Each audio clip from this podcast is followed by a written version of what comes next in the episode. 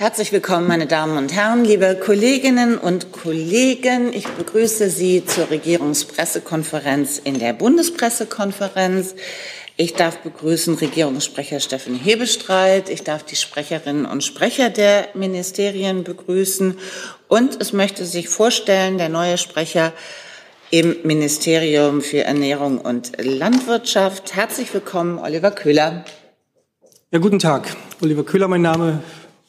Ähm, ich ähm, bin seit Anfang Juni im Ministerium jetzt angestellt, war davor einige Jahre im Bundestag in ähnlicher Position unterwegs und freue mich jetzt auf die Zusammenarbeit hier.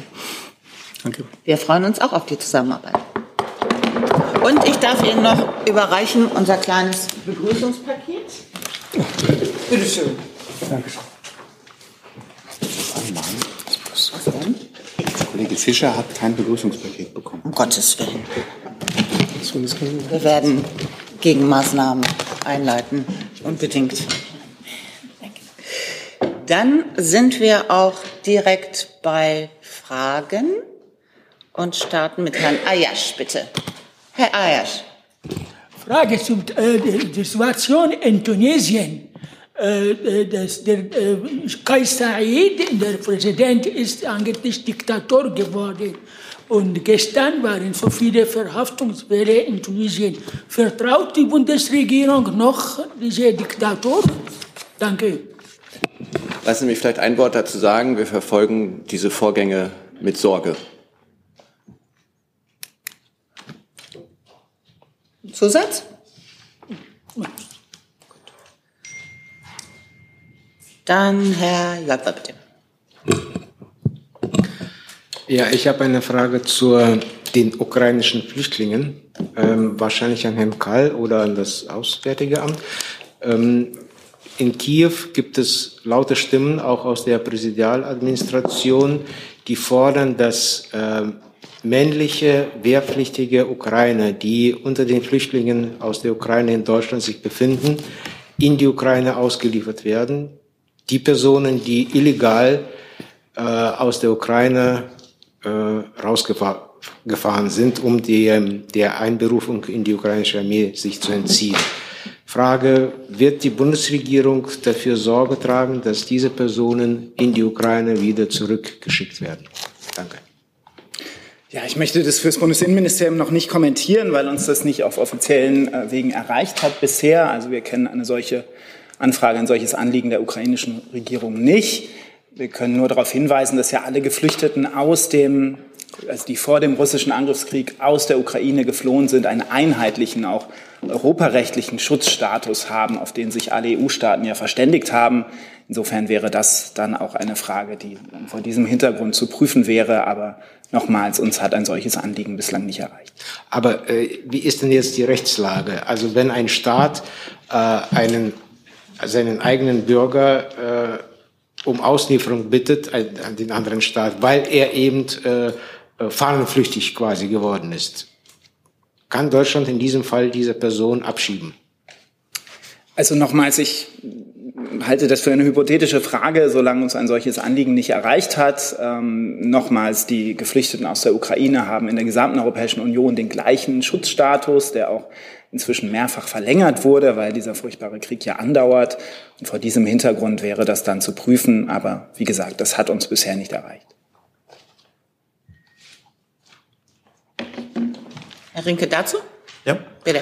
Herr Kall, dann hätte ich ganz gerne mal gefragt nach den russischen Wehrpflichtigen. Gibt es da irgendwelche Zahlen neuerer Natur, wie viele junge Männer aus Russland äh, hier Asyl beantragt haben, weil sie keinen Wehrdienst in Russland ableisten wollen? Herr Rinke, verlässliche Zahlen gibt es nicht und wird es auch weiterhin nicht geben, weil die Asylgründe statistisch nicht erfasst werden, die ja sehr individuell sind. Das heißt, aus den Statistiken des Bundesamts für Migration und Flüchtlinge gehen die genauen Gründe nicht hervor. Immer gesagt, im Regelfall wird sogenannter internationaler Schutz gewährt bei Russen, die sich dem Krieg entziehen und sich gegen den russischen Angriffskrieg stellen. Selbstverständlich gibt es davon Ausnahmen, beispielsweise bei Soldaten, die schon an Kriegsverbrechen beteiligt waren, die sich an diesem Krieg eben schon beteiligt haben oder ansonsten mit dem russischen Regime verbunden sind. Ähm, aber im Regelfall wird internationaler Schutz gewährt. Und nochmals Zahlen dazu gibt es nicht, weil die Asylgründe nicht erfasst werden. Weitere Fragen zu diesem Thema? Zu Ukraine? Ja, bitte, Herr Rinke. Ähm, dann hätte ich ganz gerne eine Frage ans Auswärtige Amt. Die britische Regierung überlegt oder hatte angekündigt, dass sie die Wagner Söldner als äh, Terrororganisation einstufen wollen. Ich äh, hätte ganz gerne gewusst, ob es in der Bundesregierung ähnliche Überlegungen gibt. Ähm, Sie wissen ja, dass diese, ähm, dass die Einstufung einer Terrororganisation auf europäischer Ebene erfolgt und ähm, dort auch ähm, sehr klare Voraussetzungen erfüllt werden müssen. Ähm, dieses Thema wird selbstverständlich immer wieder mal in den Blick genommen. Aber was ich Ihnen vor allen Dingen sagen kann, ist, dass natürlich Verantwortliche der Wagner-Organisation schon jetzt gelistet sind und mit Sanktionen belegt sind. Und äh, das sind nicht gerade wenige Personen aus dem Wagner-Umfeld. Zusatz, Herr Rinke? Ähm, ja, wird denn die Bundesregierung in Brüssel aktiv betreiben, dass man diese Diskussion führt, also Einstufung als Terrororganisation? Wir, wir, wir prüfen natürlich immer wieder den Umgang auch mit äh, Organisationen wie Wagner, aber Sie wissen ja, dass die äh, Hürde für eine Listung einer Organisation auf europäischer Ebene als Terrororganisation sehr hoch ist. Und ähm, ob es sich zum Beispiel im inländischen Sinne bei der Wagner-Gruppe um eine terroristische Vereinigung handelt, äh, eine terroristische Vereinigung im Ausland handelt, äh, darüber zu entscheiden, überliegt, äh, obliegt unabhängigen Straf Gerichten hier in der Bundesrepublik Deutschland. Das heißt, im Inland kann die Bundesregierung gar keine solche Listung vornehmen. Herr Jörg, wann nochmal? Ja, ist in der Bundesregierung bekannt, wie groß inzwischen die Wagner-Gruppe äh, zusammengeschrumpft ist? Nein, ich kann dazu nur sagen, dass wir äh, die Verfallserscheinungen wahrgenommen haben, aber äh, keine aktuellen Zahlen über die Stärke der Wagner-Gruppe zur Verfügung haben. Gibt es weitere Fragen zur Lage in der Ukraine? Herr Jessen. Ja, ich weiß nicht, ob das Verteidigungsministerium der der richtige Ansprechpartner ist. Ähm, der äh, ukrainische Verteidigungsminister wurde oder wird äh, ausgetauscht. Ähm, es gibt als Erklärungen dafür zum einen äh, Korruptionsvorwürfe gegen die Spitze des Verteidigungsministeriums. Üblicherweise werden aber Spitzmilitärs ja auch dann ausgetauscht, wenn man den Eindruck hat, ihre Funktion, also die Verteidigung, äh, den Krieg erfolgreich zu organisieren, nicht so wahrgenommen werden, wie man sich das wünscht. Was ist aus Sicht der Bundesregierung ähm, die Ursache für diesen Wechsel? Es steht mir nicht zu, ähm, die internen Motivation für den Personalwechsel in der Ukraine ähm, auch nur annähernd zu erläutern. Wir haben immer ähm, gut und eng und vertrauensvoll mit dem bisherigen Verteidigungsminister der Ukraine zusammengearbeitet. Ähm, Sie kennen ja auch die Produkte, die entstanden sind daraus, die Unterstützungsleistungen für die Ukraine. Und wir gehen davon aus, dass das auch mit einem dann noch zu benennenden Nachfolger ähm, oder formell zu benennenden Nachfolger genauso laufen wird. Nachfrage, waren der Bundesregierung Korruptionsvorwürfe gegen die alte äh, Leistung des, äh, Leitung des Verteidigungsministeriums bekannt und sind Sie überrascht worden durch diesen angekündigten Wechsel an der Spitze? Also wir alle haben ja ähm, aus den Medien schon seit geraumer Zeit ähm, Meldungen dazu wahrnehmen können. Die haben auch wir wahrgenommen. Insofern ähm, gab es eine gewisse äh, Vorgefasstheit. Ähm, aber es steht mir nochmal nicht zu, die internen Dinge in der Ukraine hier zu kommentieren. Hey Leute, kurzer Hinweis. Wir stellen ja alles, was wir produzieren, kostenlos ins Netz. Ohne Kommerz. Wir können das nur, weil ihr unsere finanziellen Supporter seid. Das funktioniert seit Jahren und so soll es bleiben. Jeder Euro zählt, per Überweisung oder PayPal. Schaut einfach in die Podcast-Beschreibung und jetzt geht's weiter. Dann Frau Dudin mit einem neuen Thema, bitte. Ja, Thema Afghanistan ans äh, Auswärtige Amt. Es geht um humanitäre Hilfe zur Bekämpfung des Hungers. Der deutsche Beitrag aus Ihrem Etat lag im vergangenen Jahr noch bei 122 Millionen Euro. In diesem Jahr sind es bislang 5 Millionen. Äh, was ist der Grund für diesen Einschnitt?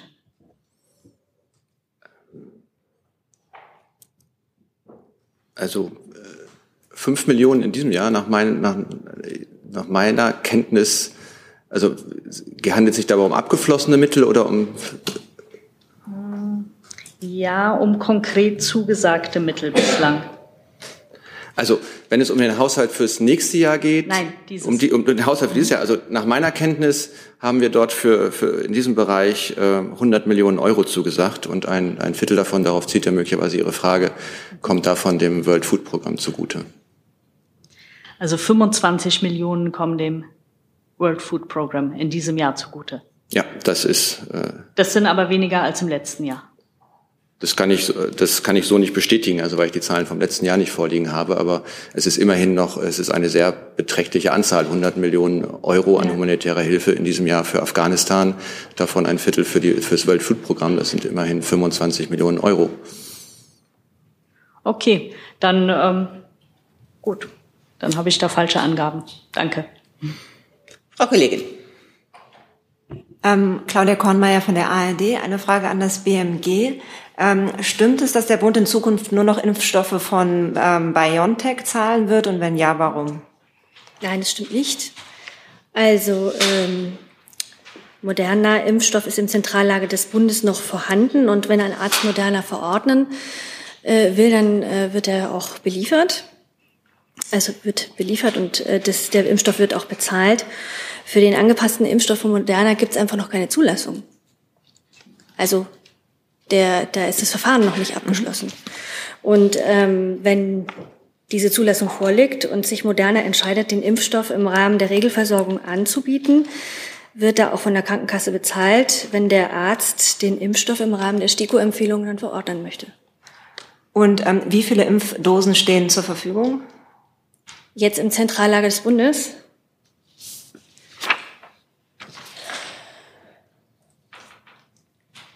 ca. 11,7 Millionen Impfstoffdosen bivalenter ähm, BA4 bis 5 Varianten angepasster Impfstoff und 1,9 bivalente an BA1 angepasster Impfstoff.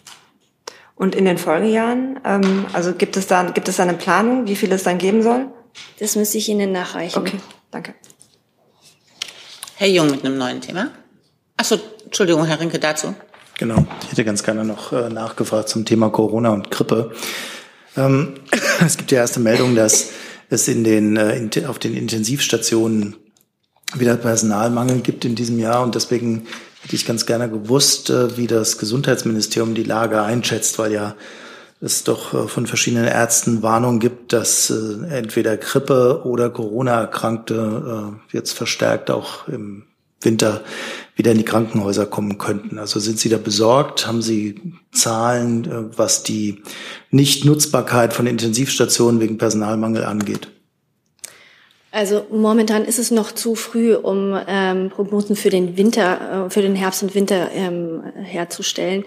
Fakt ist, dass wir momentan eine Welle haben, die sich auf einem niedrigen Niveau befindet. Das ist ja auch schon mehrfach gesagt worden. Ähm, wir werden diese Wellen auch immer wieder sehen. Äh, wir sind darauf vorbereitet. Wir haben Impfungen, wir haben den Pandemieradar, wir beobachten die Lage natürlich sehr äh, engmaschig ähm, und äh, ich kann Ihnen vielleicht auch noch mal anheimlegen, den, also dort morgen kommt wieder der neue ARE-Bericht zu Atemix-Erkrankungen des RKI raus. Der wird mit Sicherheit auch äh, jetzt in der kommenden Saison wieder eine ähm, gute äh, Informationsquelle sein.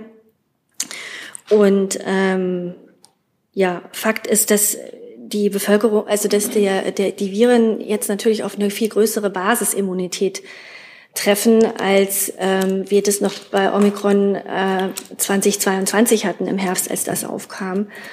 Und ähm, ja, die Lage gilt es weiter zu beobachten. Darf ich kurz nachfragen? Mhm. Weil meine Frage auf die Intensivstationen zielte ob Sie da Informationen haben, dass äh, dort ein erheblicher Teil, also es sollen über 25 Prozent sein, äh, die nicht nutzbar sind wegen Personalmangel, ob Sie da Erkenntnisse haben. Das würde ich Ihnen auch gerne nochmal nachreichen, wenn ich mit der Fachabteilung gesprochen habe. Danke. Dann Herr Jung. Ich hatte auch nochmal eine Frage genau zu dem Thema kurz. Okay. Äh, Frau Grüneberg, wann äh, Gibt es einen neuen RKI-Präsidenten oder eine neue RKI-Präsidentin? Herr Schade ist ja immer noch kommissarisch im Amt. Dazu kann ich Ihnen keinen Zeitplan sagen. Aber dass er Wieler ausscheidet, ist ja schon seit über einem halben Jahr klar. Warum ist der, also läuft ein Findungsprozess? Äh, woran, woran hapert's? Ja, Herr Schade ist ja jetzt äh, ähm, als Interimspräsident ähm, äh, zugange und wann der neue eingesetzt wird, dazu liegen mir keine Informationen vor. Ja, aber können Sie uns sagen, wie der Prozess gerade ähm, abläuft? Also gibt es einen Findungsprozess? Muss es sich da abgestimmt werden? Herr Lauterbach, äh, Herr Lauterbach entscheidet alleine, korrekt? Es laufen Gespräche im Hintergrund. Dann kommen wir doch zu Ihrem eigentlichen Thema. Dankeschön. Ähm, ist im Sommer ein bisschen untergegangen, Herr Fischer. Ähm, Thema besetzte Gebiete Israels. Ähm, da gab es ähm, ja eine, eine nicht eingereichte Stellungnahme im Gutachtenverfahren des Internationalen Gerichtshofs äh, Deutschlands.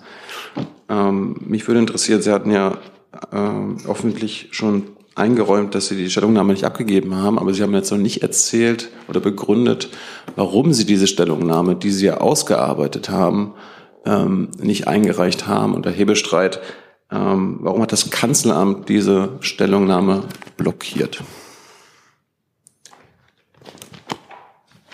Also ich muss jetzt in meiner Erinnerung kramen, aber ich glaube, hier gab es eine Abstimmung innerhalb der Bundesregierung, auf deren Grundlage wir dann gemeinsam entschieden haben, in diesem Verfahren keine Stellungnahme abzugeben.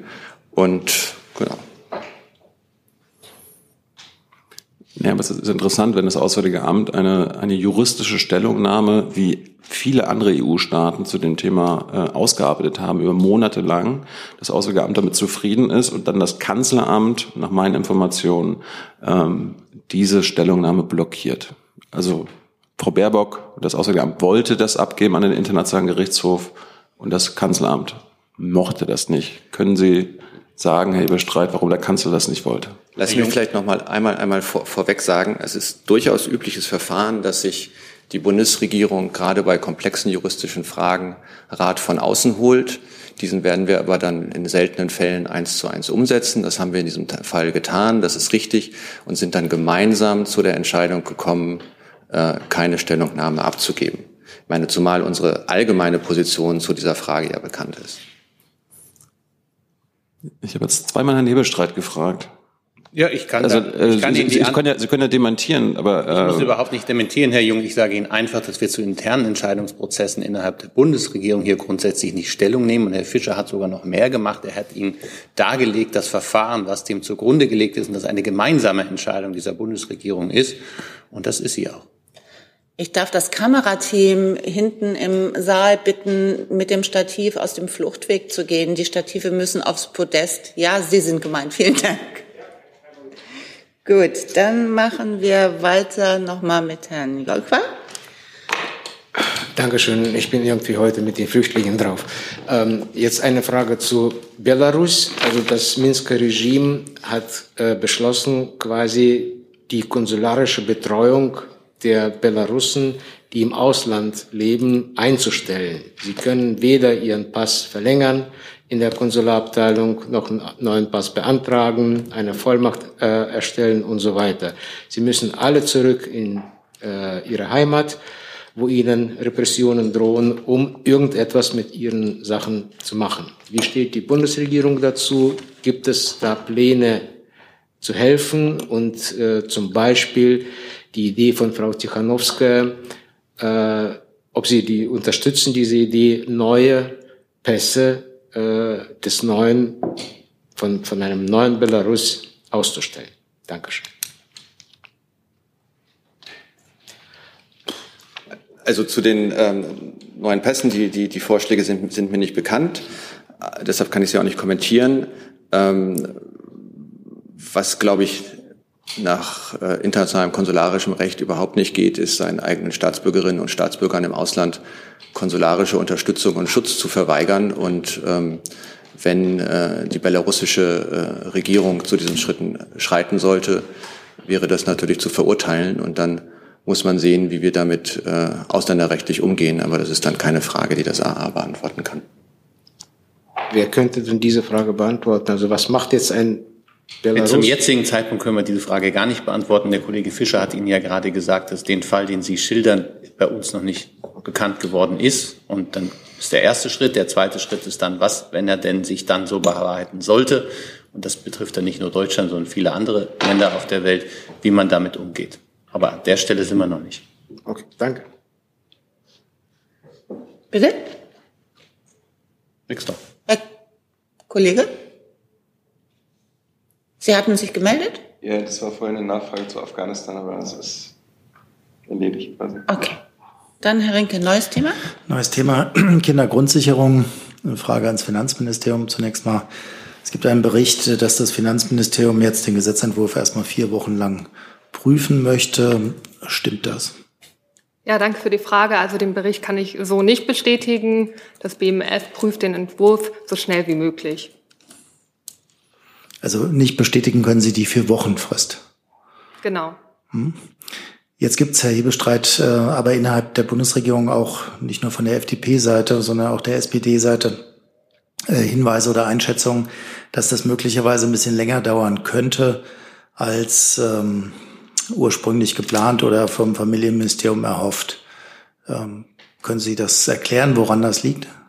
Da ich Ihre These nicht teile, muss ich sie auch gar nicht erklären. Die Bundesregierung, der befindet sich gerade in der Ressortabstimmung. Das wird mit der gebotenen Schnelligkeit, aber auch mit der nötigen Gründlichkeit gemacht. Und wir sehen uns im Zeitplan. Könnten Sie den Zeitplan nochmal nennen, bitte? Oder das Familienministerium? Tauschen wir einmal.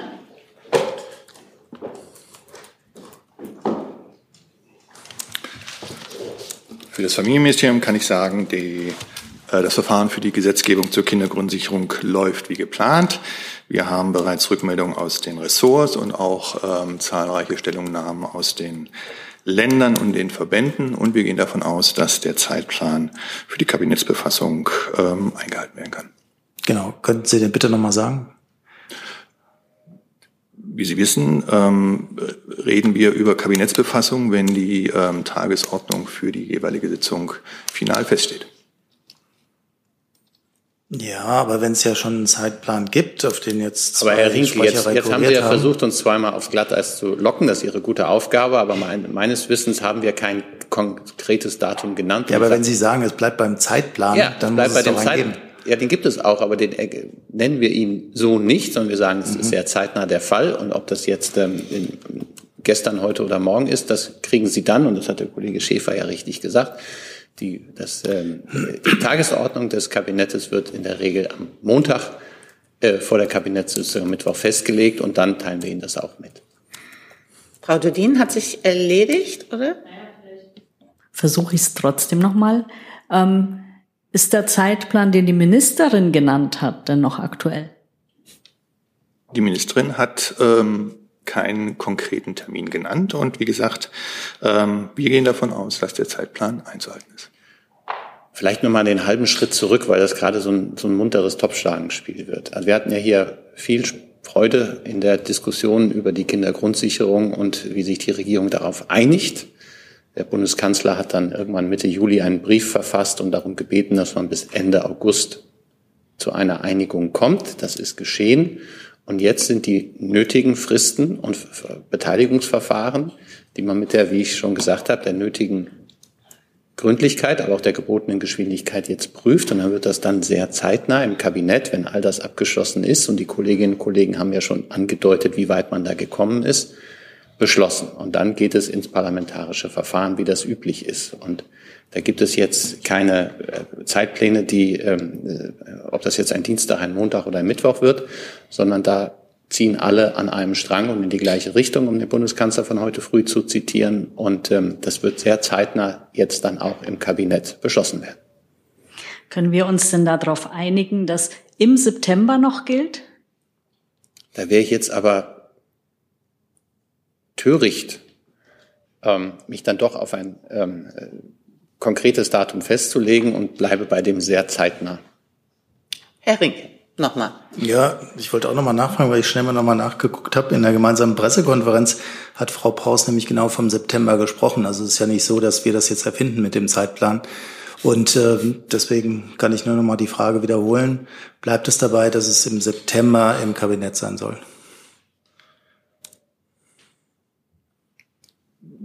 Ich kann jetzt ähm, den Wort der Ministerin nichts hinzuzufügen, hinzufügen. Wie gesagt, sie Gut, hat kein konkretes, kein konkretes Datum genannt.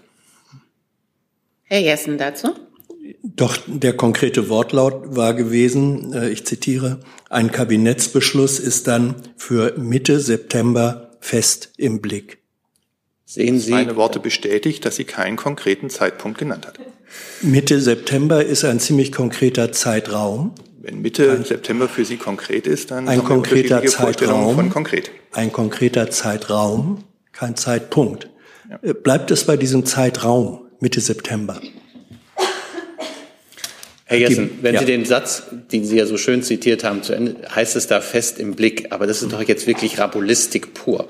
Das ist doch also eigentlich ich verstehe Ihr Interesse. Sie verstehen inzwischen, dass wir uns nicht auf ein konkretes Datum festlegen. Das können wir gemeinsam festhalten. Und Sie haben es heldenhaft versucht, uns mehr aus dem Rippen zu leiern. Und mehr haben wir heute nicht zu bieten.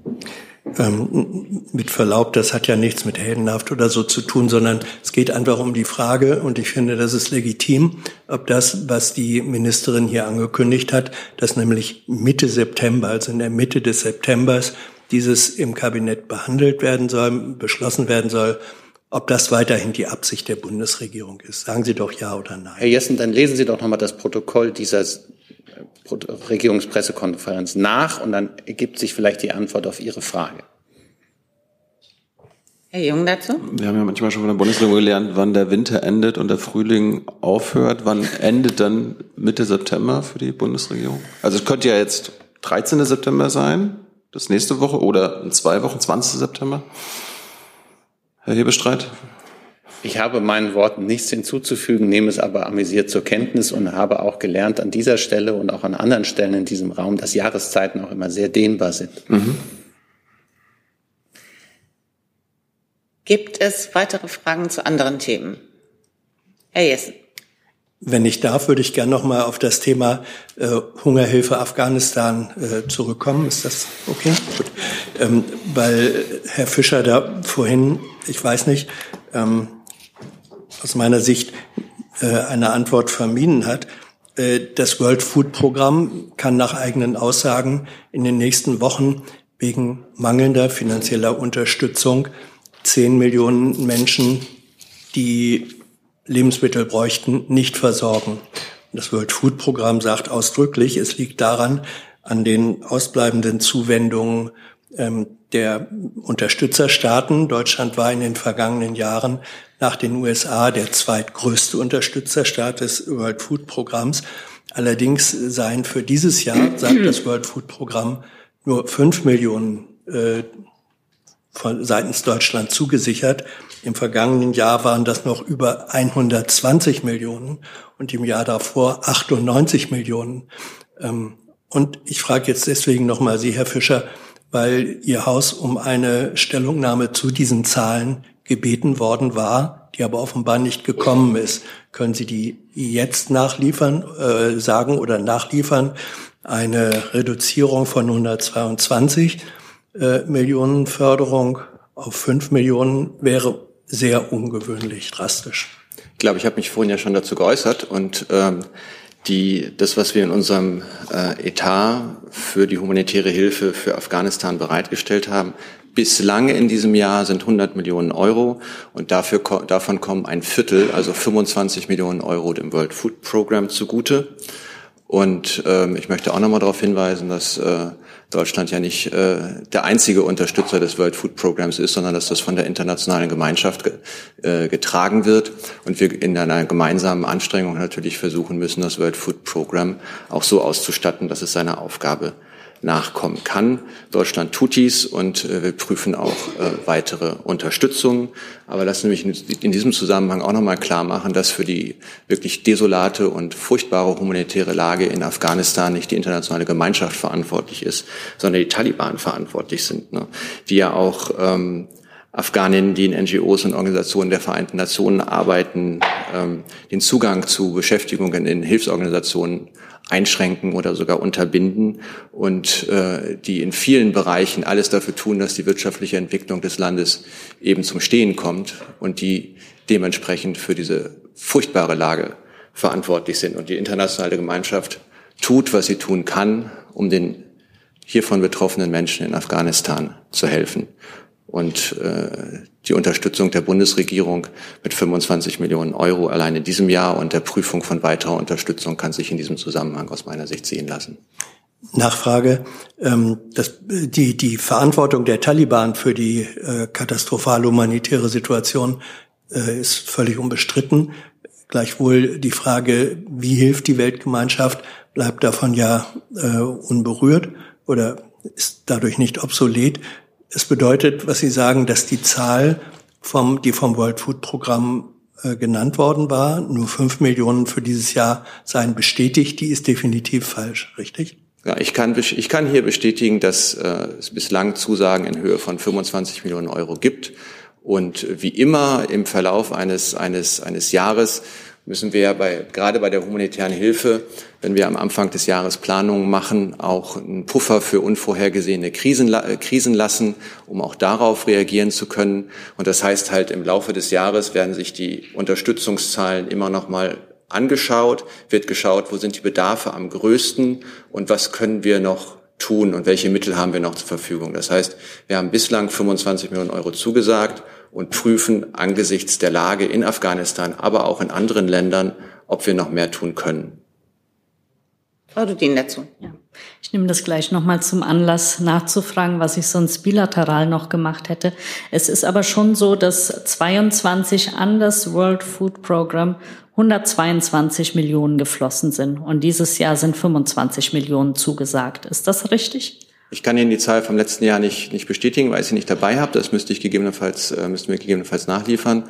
Ähm, aber der, der Punkt ist, das Haushaltsjahr ist ja noch nicht abgeschlossen. Und wenn Sie mich im letzten Jahr um diese Zeit gefragt hätten, wäre das auch nicht der vollständige Jahresbetrag gewesen. Insofern würde ich äh, im, im Laufe des Jahres diese, diese Zahlen immer auch mit, mit, mit, mit Vorsicht anschauen, weil wir erst am Ende des Jahres tatsächlich wissen, wie viel Gelder wir für welche Krise zur Verfügung stehen. Dass ich jetzt gesagt habe, wir haben bereits 100 Millionen zugesagt und ein Viertel davon für das World Food Programm äh, vorgemerkt, heißt nicht, dass es am Ende des Jahres auch 25 Millionen sein werden. Also da gibt es durchaus noch Spielraum und möglicherweise kann ich auch äh, dazu beitragen, wie diese 5 Millionen und 25 Millionen kommen. Es kann sein, das müssten wir noch mal genauer prüfen, dass die 5 Millionen die sind, die bislang abgerufen worden sind und 20 Millionen noch nicht abgerufen sind. Das heißt, beim World Food Program hätte man möglicherweise 5 Millionen Euro stehen. Aber zugesagt, und das weiß man, glaube ich, auch beim World Food Program sind 25 Millionen Euro. Ähm, noch eine kurze Nachfrage. Es müsste laut World Food Program das Geld aber bis spätestens Oktober fließen, damit die Hilfe auch im Winter rechtzeitig ankommen kann. Ähm, ist das, wie läuft das denn bei Ihnen? Ist das, äh, werden die Gelder dann bis Ende September ausgezahlt, dass es so ist? Oder ähm, wie ist der Zeitverlauf da? Naja, gerade im Bereich der humanitären Hilfe sind wir ja darauf äh, konzentriert, jederzeit flexibel auf Krisen reagieren zu können. Das heißt, wir sind immer in der Lage, Gelder bei entsprechenden Anträgen und bei besprechenden Bedarfen auch schnell zur Verfügung zu stellen. Und wir haben jetzt September, Anfang September und bis Oktober ist ja noch ein wenig Zeit. Dann haben wir eine aktualisierte Nachfrage. Bitte schön. Ja, dann knüpfe ich da nochmal an. Vielleicht können Sie mal sagen, ähm, ob aufgrund der Situation in Afghanistan, Sie hatten ja Zugang von Frauen äh, bei NGOs genannt, ähm, die Bundesregierung äh, geplante Mittel für humanitäre Hilfe gekürzt oder konditioniert oder äh, sonst wie zurückgehalten hat? Es gibt ja einen internationalen Konsens darüber, wie ähm, humanitäre Hilfe in Afghanistan äh, äh, in die Projekte fließt. Und äh, wir orientieren uns an diesem Geberkonsens und äh, leisten sie gemäß den humanitären Prinzipien nur dort, wo Frauen weiterarbeiten und auch Kinder erreicht werden können. Frau Dudin? Da möchte ich auch nochmal nachfragen. Ähm, das äh, World Food Program arbeitet ja zum Beispiel so, dass es auch regierungsfern, also dass es nicht über die Taliban läuft. Und ähm, es ist ja bei vielen Organisationen auch nach wie vor so, dass die äh, Frauen äh, im Anführungsstriche Homeoffice, also von zu Hause, ne, also nicht sichtbar arbeiten.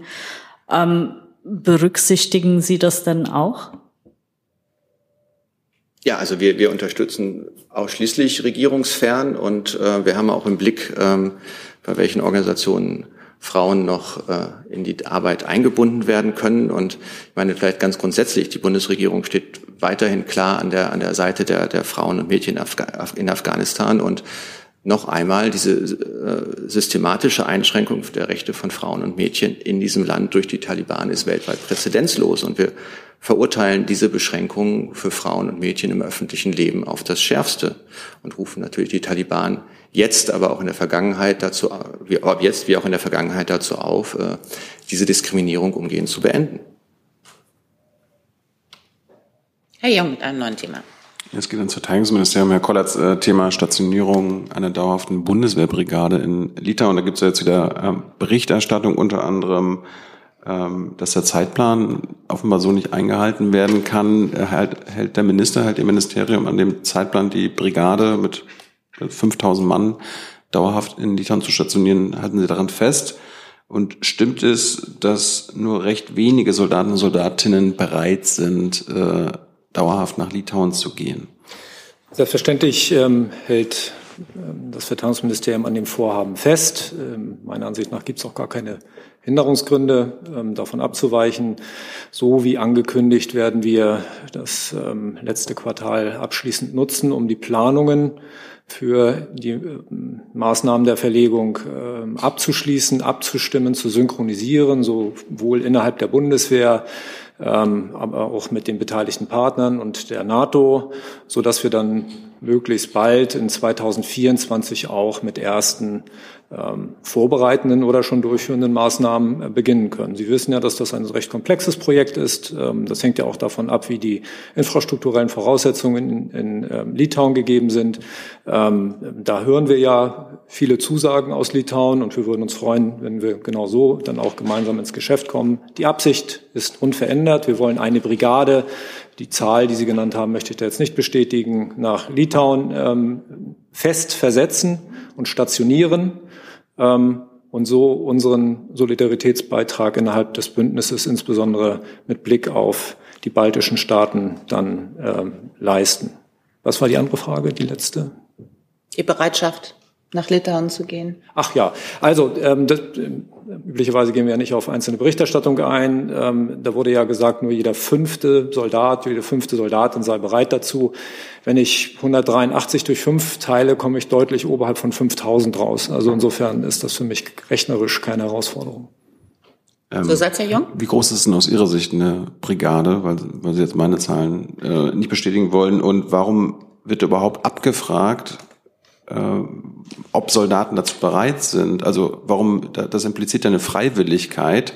Äh, Soldaten sind ja quasi verpflichtet, das zu machen, was der Dienstherr sagt. Also auch die Soldatinnen sogar. Ja. Also die ähm, äh, Voraussetzung, damit das Vorhaben gelingt, äh, ist auch, dass das Vorhaben attraktiv gestaltet wird. Das ist ein Grundprinzip wie wir solche Projekte angehen. Und ähm, da ist es zunächst mal opportun zu fragen, wer möchte denn? Denn das ist schon mal aus Motivationsgesichtspunkten heraus ein guter Ansatz. Aber ich gebe Ihnen recht, Freiwilligkeit ist nicht das höchste Organisationsprinzip der Bundeswehr. Entschuldigung. Okay, Letzte Anmerkung. Ähm, die Brigade richtet sich nach ihrer Gliederung. So ist zum Beispiel ein Panzerbataillon deutlich kopfschwächer als ein Panzergrenadierbataillon. Und ähm, die Gliederung der Brigade sorgt somit dafür, dass äh, die Anzahl der Menschen, die in dieser Brigade dienen, ähm, auch sehr unterschiedlich sein kann. Ich möchte da auch gar keine Zahlen nennen, weil die so breit variieren. Es hängt vom Auftrag der Brigade und von der Struktur ab, die taktisch sinnvoll ist. Hier ist Hans, der informelle Alterspräsident hier. Aus Erfahrung geboren der Hinweis, es lohnt sich, Jung und Naiv zu unterstützen, per Überweisung oder PayPal. Guckt in die Beschreibung. Das ist gleich ein ganz anderer Hörgenuss. Ehrlich. Herr Kollege mit einem neuen Thema, bitte. Ja, der Bundeswirtschaftsminister war ja gestern so freundlich, uns zu informieren in einer Rede äh, im Auswärtigen Amt, ähm, dass er am Morgen ein Gespräch mit dem Kanzler und der Bundesaußenministerin äh, zum Thema europäische Rüstungsprojekte geführt habe. Vielleicht können Sie, Herr Hebestreit, äh, uns äh, erläutern, was der Anlass war und auch wenn Sie das normalerweise ja nicht tun, aber vielleicht ein wenig am Inhalt des Gespräches teilhaben lassen. Herr Krüger, so sehr ich das ähm, auch mit Begeisterung gelesen habe, dass der Vizekanzler das in der, bei der Botschafterkonferenz ähm, erklärt hat, kann ich Ihnen da nichts Erhellendes weiter zu beitragen. Regierungsinterne Gespräche, das liegt schon im Namen der, der Gespräche, sind intern und sollen sie auch bleiben. Sie wissen, dass wir grundsätzlich uns immer wieder Gedanken machen über die Weiterentwicklung der europäischen Rüstungsindustrie und ähm, dass sich da eine ganze Menge Fragen stellen, die wir erstmal miteinander und untereinander klären, bevor wir sie dann coram publico austragen. Herr Jung mit einem neuen Thema. Ja, falls wir jetzt am Ende angekommen sind, Hebestreit, äh, wie zufrieden ist denn das BPA und der Kanzler mit der Augenklappen-Meme-Kampagne? Eine Kampagne würde ja voraussetzen, dass man da ähm, äh, ein, ein, ein Ziel mit verfolgt hat. Ich, der Bundeskanzler, wir waren gestern auf dem Weg nach äh, München und haben da zusammengesessen und haben uns ähm, am Handy unterschiedliche Memes angeguckt. Das hat ihn durchaus amüsiert.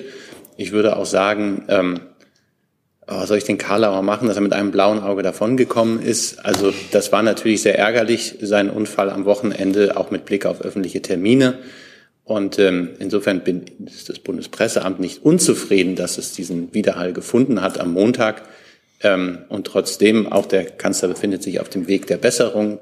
Es ist immer noch äh, ähm, Gesichtshälfte, die, ist das von ihm aus gesehen rechte, ist noch, wie man ja auch heute im Bundestag sehen konnte, noch etwas lediert, aber es schwillt ab ähm, und das Auge an sich ist äh, unbeschadet geblieben und insofern wird er noch ein wenig diese Augenklappe tragen.